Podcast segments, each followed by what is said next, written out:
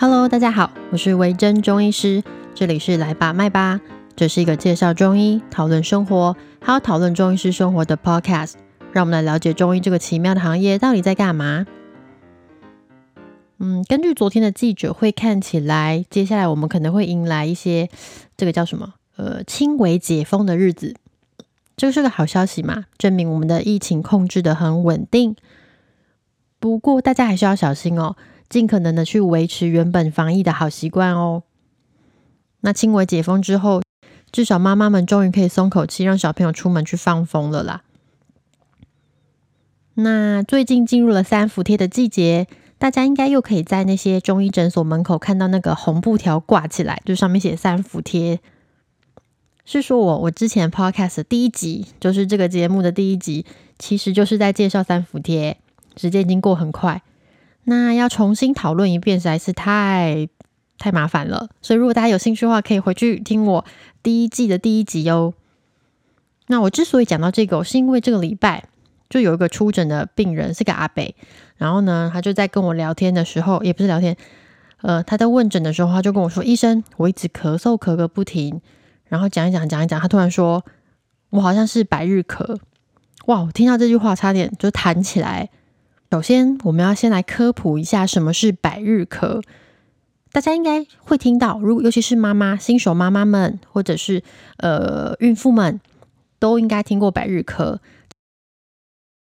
这个疾病是由一种细菌所传染的，它叫做百日咳伯德氏杆菌。大家可以忽略这个事情，没关系。那百日咳一开始呢，其实只会流鼻水、打喷嚏，或者是轻微发烧以及咳嗽等等的症状。听起来跟感冒其实差不多嘛，吼！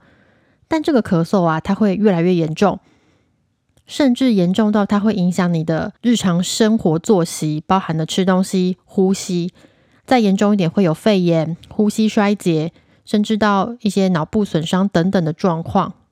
那最最严重当然就是死亡。百日咳其实是一年四季都可能会有发生的，但是。因为卫生政策的关系哦，其实百日咳在台湾控制的算是蛮好的。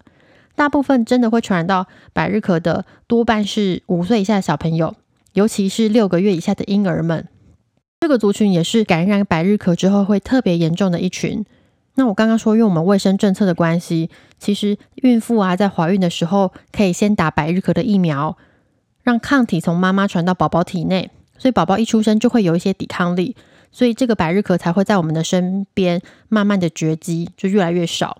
但这也不是一个已经死亡的疾病哦。这个叙述好像有点奇怪，因为有些疾病啊，在我们的卫生环境改善、疫苗进化，然后甚至我们的卫生政策变得更周全之后，它已会消失在我们的周围。像是天花这个，真的就不太会得到。但百日咳并不是这种疾病，根据那个。卫生署的资料，台湾过去四十年来，因为我们的呃疫苗注射率很普及嘛，所以百日咳发生率其实是逐年下降。从一九五五年超久以前，那个时候每一千万人中可能会有七百七十五个人得到百日咳。那过了二十年，也到一九七七年的时候，每一千万个人大概会有四个人左右得到百日咳。你看这个数据，其实进步到很令人吃惊的程度。一九七七年以后啊，一直到现在，只有少数的零星个案，可能就几个几个这样，所以它还是出现的，它没有完全的消失。那死亡率当然也就不断的下降。不过，在一九九二年的时候，花莲地区曾经爆发过一次的流行，流行之后呢，就开始蔓延到台湾的各个县市。那个时候一年下来，大概有两百多个呃百日咳的案例。那那一次发生之后呢，又开始慢慢的往下减，这样，也就是说，它不是一个完全消失的疾病，大家还是要继续施打疫苗，小心这个疾病的发生。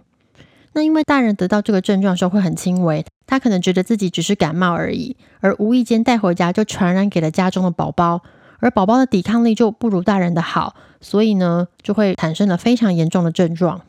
所以，当我听到我的病人跟我说他有百日咳嗽，我真的差点吓死，想说到底是发生什么事情，然后赶紧就追问他哦。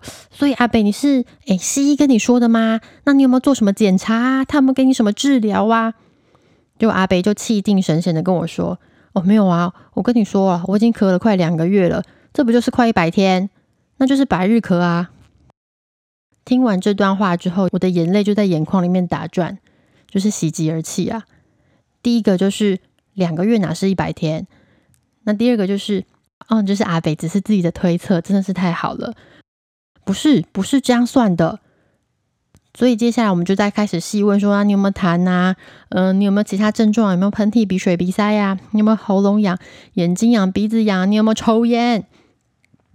好，结果阿北其实他只是个过敏啦，过敏科，然后不要再抽烟，阿北。如果是百日咳的话哦，通常百日咳西医是可以使用一些细菌培养的方式去证明说你是真的百日咳，它是需要做筛检的。而且如果你真的是百日咳，是需要吃到抗生素。我还要通报给卫生署，这是一个需要通报的疾病。有些疾病当然是很平常的，我们可以处理完就算了。像百日咳这种是需要通报卫生署，所以阿北真的不要乱来。那在这边也宣传一下啦，如果你们是呃正在怀孕的准妈妈们，其实可以去咨询一下自己的妇产科医师，看看你需不需要先打一个百日咳的疫苗，那你的防御力就会传给宝宝哦。要是妈妈怀孕时来不及打。以现在的卫生政策来说，宝宝出生之后，他也会接种百日咳的疫苗。只是因为在新生儿的前两个月，他还没有接种疫苗的时候，防护力会比较弱。这个时候家长要小心一点。在我已经离开医院、离开西医之后，我真的没有想到我还会在研究百日咳这个这个疾病，而且还在节目上说出来，真是太荒谬了。好了，反正大家这一集只要记得打疫苗就好，这就是重点。回到一开始三伏贴的话题哦，就是现在是三伏贴的季节啦。通常三伏贴季节会从夏至开始，夏至前后其实都可以贴啦。比较适合的族群呢，大概就是一些体质虚寒的人，像是说，呃，你很容易手脚冰冷的女生啊，很怕冷的啦，经痛的很厉害的啦，或者是某些鼻子过敏的状况啊，啊，还有气喘，这种其实都很适合贴三伏贴。你可以去咨询一下你附近的中医师，那他们还会帮你做其他的评估哦。好啦，那今天的节目就到这边。我今天本来要讲一个，也是一个有点难的内科疾病，后来我真的是来不及做出来，然后又刚好发生了阿北百日咳事件，真的是觉得太惊悚了，所以就拿出来在节目上面跟大家分享一下百日咳这个疾病。那一样，如果有什么问题，可以去追踪我的 IG。或是私讯给我，那也可以去 Podcast 上面撰写评论给我，五星评论留言给我。之后有机会的话，我们就会来回答你的问题哦。谢谢你的收听，我们下次见喽。